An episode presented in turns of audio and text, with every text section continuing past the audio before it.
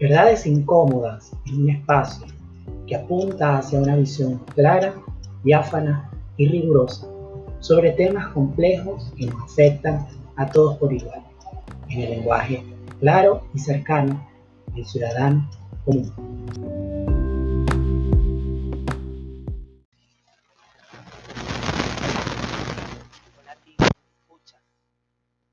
abrazo a la distancia en este momento gracias a la tecnología nos podemos conectar y podemos tener resonancia en tres ideas. Estamos nuevamente en verdad incómodas. Esta vez voy con un tema, con un ámbito que no sé si pudiera sonar como una verdad incómoda, aunque en el momento suena más a. Entiendo que esto puede herir alguna susceptibilidad y mucho de lo que podemos escuchar en este episodio puede hasta molestar. Y eso lo tenemos que entender y lo tenemos que asumir. Pero te pido que hoy oigas y oigas bien. Sobre todo, estemos en capacidad suficiente de tener la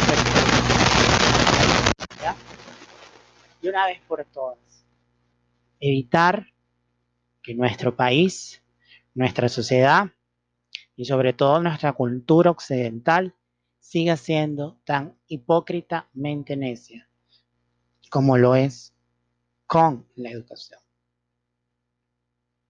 Si caminas a la calle, si te consigues con cualquier persona alrededor tuyo, y aunque ahorita pudiéramos decir que es muy difícil hacerlo por las condiciones de la pandemia, pero cualquier persona, bien sea en un medio real o por un medio virtual, que sea padre de familia o que sea miembro de una familia donde haya, haya niños, donde haya jóvenes en edad de ir a la escuela, le preguntas qué es lo que desean con respecto a la educación, podemos encontrar más o menos tres ideas. Una,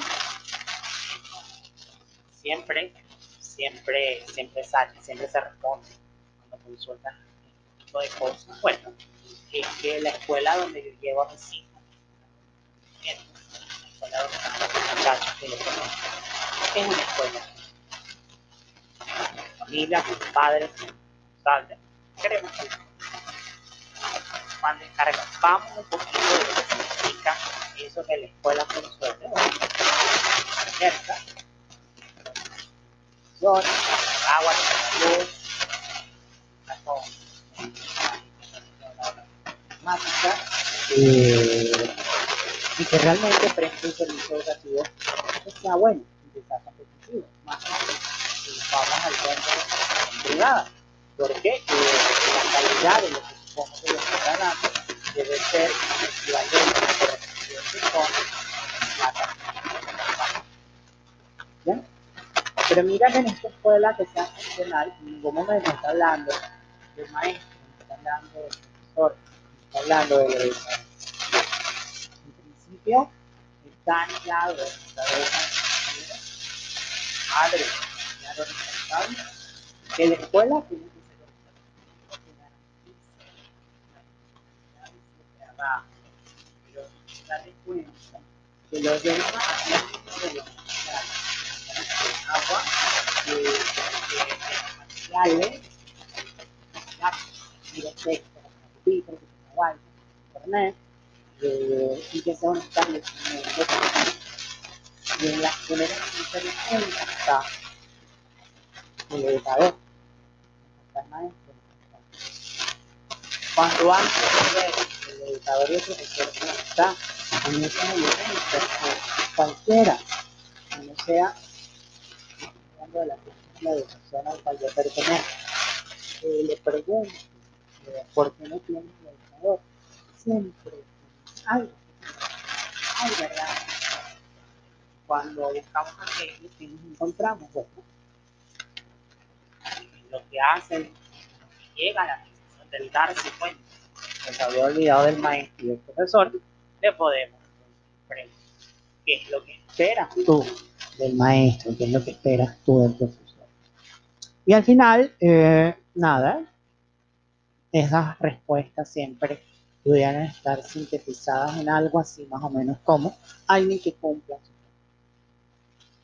Listo. No, no le pone calificativo, ni que lo cumpla bien, ni que lo cumpla excelente, sino que ahí hay un empleado que se llama educador, nunca se le entiende como profesional, ni como profesional universitario, sino como un ente que está dentro de una escuela y que pudiera ser equivalente al que hace mantenimiento, al BEDEL eh, o al administrativo, que eh, le toca un trabajo en los salones de clase. Entonces, bueno, y cuando le haces ver también a cualquier padre responsable o familia que así como se le olvidó al educador, se le olvidaron otras cosas, entonces sale la respuesta a verdad un entorno como un contexto enriquecedor. Y es ahí donde familia, padres, responsables, representantes, realmente asumen, toman en consideración que ese contexto en el cual está esta escuela que funcione, donde lo que importa es lo material y lo secundario es el trabajo de esa cosa que se llama maestro en el salón de clase, eh, precisamente es para que ese contexto sea un espacio que facilite suerte de factor protector de, la formación de los niños y de los jóvenes en la Hasta ahí, cualquier padre, cualquier representante, cualquier responsable, cualquier miembro de la familia te habla de lo que desea sobre la escuela. Y me quiero centrar un momentico en el último para llegar al punto que quiero, que es el de los educadores. Si la familia, los padres y representantes y los responsables, los cuidadores, los adultos significativos de niños y jóvenes eh, entendieran que el entorno es un espacio de resguardo y de cuidado, que el entorno es un espacio de encuentro para el desarrollo integral y que se debe asumir cada vez más como un espacio público donde los diferentes se encuentren y donde los pares, es decir, niños y jóvenes distintos y de familias distintas, van a seguir avanzando. Creo que buena parte del trabajo de la escuela pudiera hacerse mucho más fácil, mucho mejor y sobre todo desarrollar mucho más su compromiso. Ahora, una pregunta que me llega a mí con todo esto a mi cabeza es cuál es la relación que pueden tener los padres que pueden tener las familias, que pueden tener los representantes, los responsables, los adultos significativos, con la escuela y con la educación. No quiero ponerte en la tarea de hacer una suerte de, investigación, una suerte de survey sobre este tipo de cosas, porque no estamos para eso a esta altura, aunque tenemos los formularios estos de las aplicaciones como Google, que en cinco minutos lo podemos hacer y hasta nos hace los gráficos. Pero eso no es lo que no, lo que no quiero. ¿Por qué? Porque si tú le preguntas a tus padres o a, cualquier persona de tu familia cuál es la relación que ellos pudieron tener con la escuela y con la educación, siempre te van a responder desde la propia experiencia, porque es la que conocen. Si tuvieron muy buena experiencia con la escuela y con sus profesores, todo va a ser positivo, todo va a ser hacia adelante, todo va a ser bonito, todo va a ser eh, chévere. Pero si hubo una muy mala experiencia desde esa postura del dolor, del resentimiento, este, va a venir la relación con la escuela. Y obviamente a partir de uno de esos polos, sea positivo, sea negativo, la relación que padres, representantes, responsables y familias, adultos significativos tuvieron con la escuela, cada quien va a enfocar el sentido de utilidad que tuvieron con haber pasado por preescolar, por primaria y por educación media, hasta hacerse bachilleres. Sin embargo, sin embargo, puedes preguntarle a cualquiera que no sea del mundo de la educación y casi que, pana, ¿qué me entiendes tú por educación? Y cualquier persona que no sea, repito, del mundo de la educación nos va a responder que la educación es transmitir conocimiento y que la escuela es ese espacio donde transmitimos conocimiento. Y regreso a lo de la polaridad positiva y negativa. Si yo tuve una muy buena experiencia con la escuela, podré llegar a decir que ese, ese conocimiento vulgar que se tiene de la, de la educación solo como transmisión de información y del trabajo de la escuela como el espacio donde se transmite información, le daré una, una, visión eh, de utilidad, una visión de convencimiento de formación de una identidad. Pero si la visión fue negativa, desde ese polo voy a llegar a decir lo inútil que fue la escuela en la transmisión y lo poco que yo pude alcanzar con un proceso educativo formal porque la vida, la calle y la realidad me dieron más cosas que las cuatro paredes de los salones de clase. Hoy día, si en tu casa, en tu hogar en tus grupos de amigos hay algún papá más o menos de tu edad que esté en este momento con los hijos en edad escolar, casi que te pudiera llegar a decir que la escuela es como una suerte de guardería, un lugar donde sus hijos están allá buena parte del día, mientras papá y mamá se pueden dedicar a cosas mucho más útiles como trabajar y ganar dinero para sostener el hogar. Y ojo, no estoy diciendo que es bueno ni es malo. Santo y bueno que papá y mamá se preocupan responsablemente por tener hogares funcionales, pero eh, con una muy mala comprensión de lo que es la escuela. Si siguiéramos preguntando, y ahora sí me pongo en el término de, de, las hipótesis, de lo hipotético. Capaz si le preguntamos a cualquiera que tiene a sus hijos en la escuela cómo entiende el trabajo del educador, pudiéramos responder y pudiéramos encontrar, perdón, respuestas que para los que somos educadores pudieran ser dolorosísimas. Te lo cuento que lo hice, y más que lo hice, que tengo muchos años haciéndolo. Eh, en mi comunidad, con la gente que me puedo atravesar en la calle. Y bueno, con la pandemia está un poquito difícil en este momento, pero, pero es un trabajo que tengo mucho, mucho tiempo haciéndolo. Y te confieso que tengo cada vez más preocupaciones por el tipo de respuesta que me estoy encontrando.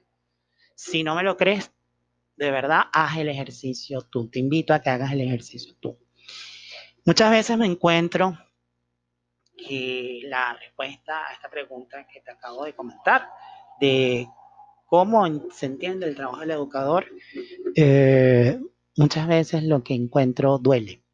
Y duele porque casi que el educador es un ente no calificable aún muy, de una manera muy precisa, que está ahí, que está en un salón de clase, cuidando a alguien que es mío, mis hijos, yo, lo, yo los engendré, yo los cuidé, los crié y son míos, que le encargo formar parte de la crianza de mis hijos, pero que tiene un trabajo de estar con ellos y que más o menos eh, el trabajo del educador es equivalente a un trabajo de un cuidador.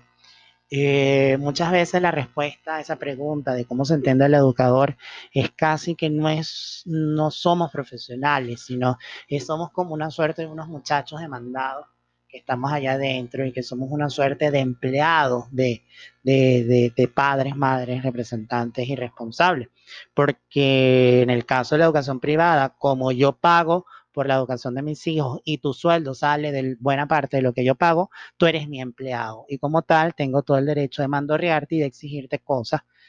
Porque yo, papá, ingeniero, abogado, médico, economista, doctor, odontólogo, soy profesional y tú no. Tú lo que eres eres un tipo que está ahí metido en un salón de clase cuidando a mis hijos. Un muchacho demandados, mi muchacho demandado en la mañana y en la tarde que está atendiendo a mis hijos, poniéndolo a leer, a hacer cosas y a recibir clases, que por cierto, por momentos se entiende que esas clases las puedo dar yo, yo papá, yo profesional, porque no es muy complejo pararse ahí a dar un contenido. ¿Ya? Porque cualquiera puede dar clase, sin ni siquiera por lo menos ser bachiller. Obviamente, esto es dolorosísimo porque habla del propio, de la propia profesión, del poco prestigio oficial que pudiera tener eh, eh, la tarea delicadísima y la profesión tan duramente compleja de educar, donde se le nota como un trabajo poco serio y sobre todo un trabajo no profesional. Sin embargo, sin embargo, quiero que lo tengas claro, tú que me estás escuchando en este momento. Ser educador es un trabajo tan serio y tan duro en la sociedad como cualquier otro trabajo que requiera de un profesional universitario. No le estoy poniendo ni más ni menos, pero una cosa que quede claro, formar a un educador y llegar a ser un educador no es un conjunto de técnicas que podemos copiarnos de un tutorial en internet y pararnos enfrente a transmitir información. Cuidado. Y es donde viene lo incómodo y lo incómodo de la verdad. Mientras nuestro país, mientras esta tierra de gracia siga entendiendo que la educación es transmisión de información nada más, que la escuela es el espacio donde se transmite información y que el educador es un cuidador, Venezuela no va a avanzar. ¿Y por qué no va a avanzar? Porque falta mucho en nuestro imaginario colectivo para que el país, en términos del conocimiento vulgar, entienda que educar es sacar lo que tenemos cada uno de nosotros dentro y exteriorizarlo, es sacar de adentro hacia afuera. Educar es entender que cada uno de nosotros tiene un valor, que cada persona tiene un sentido y una tarea que cumplir en esta realidad.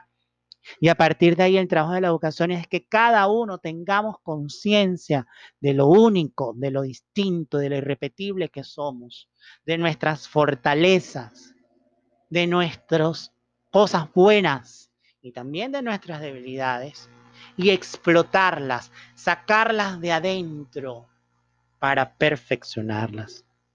La escuela es el lugar donde las perfeccionamos. La escuela es el espacio donde las desarrollamos y las estimulamos. Por aquello de que una de las grandes finalidades de la educación es el desarrollo pleno de nuestra personalidad.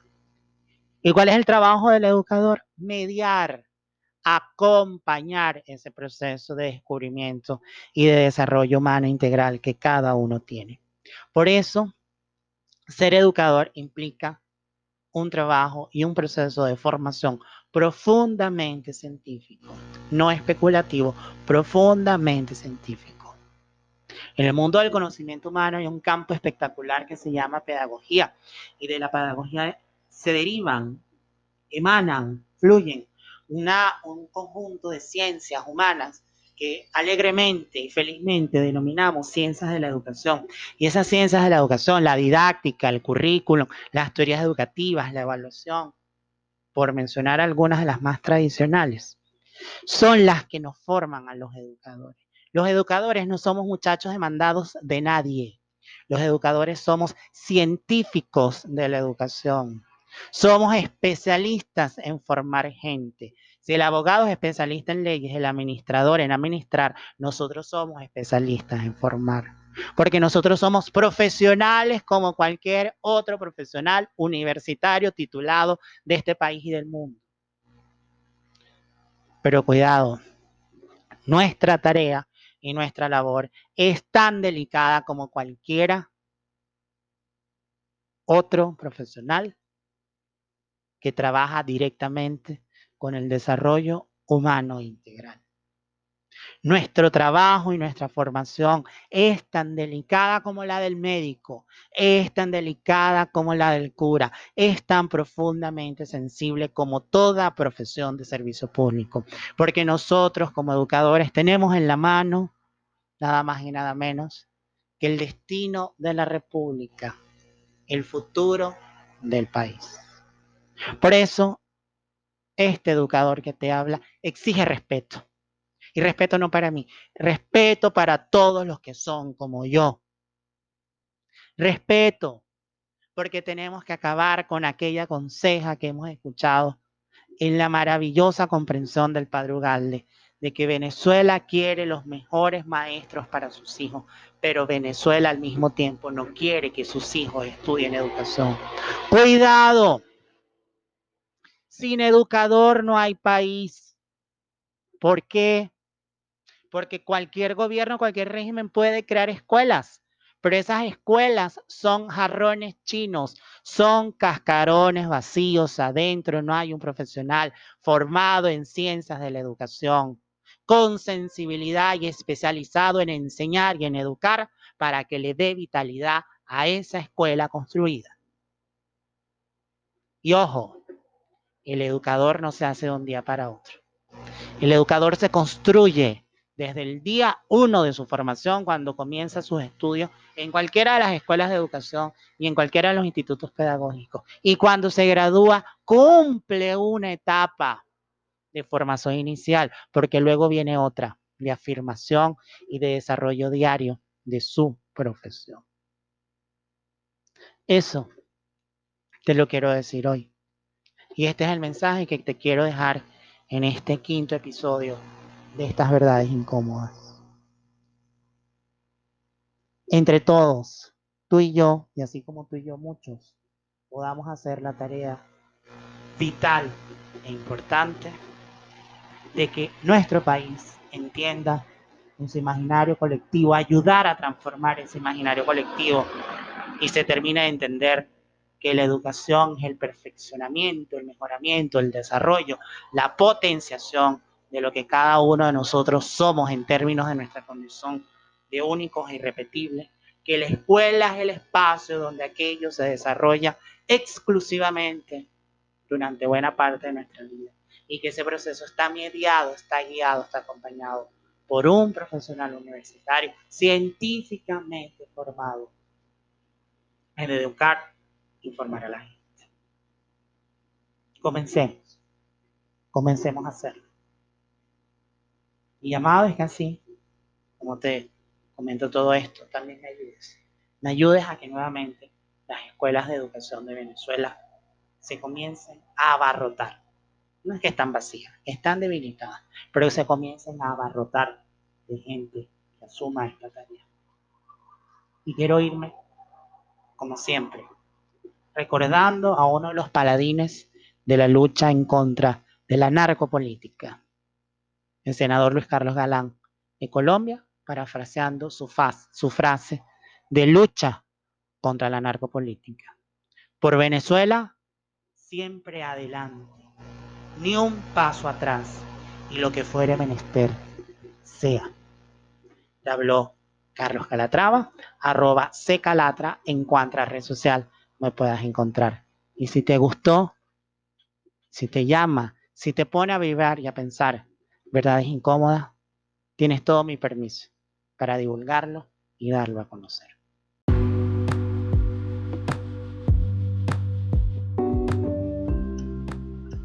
Verdades incómodas espera haber generado la inquietud, reflexión y decisión por actuar en la consolidación de un camino cierto hacia la recuperación de nuestra democracia y la consolidación de una educación de calidad y libertad.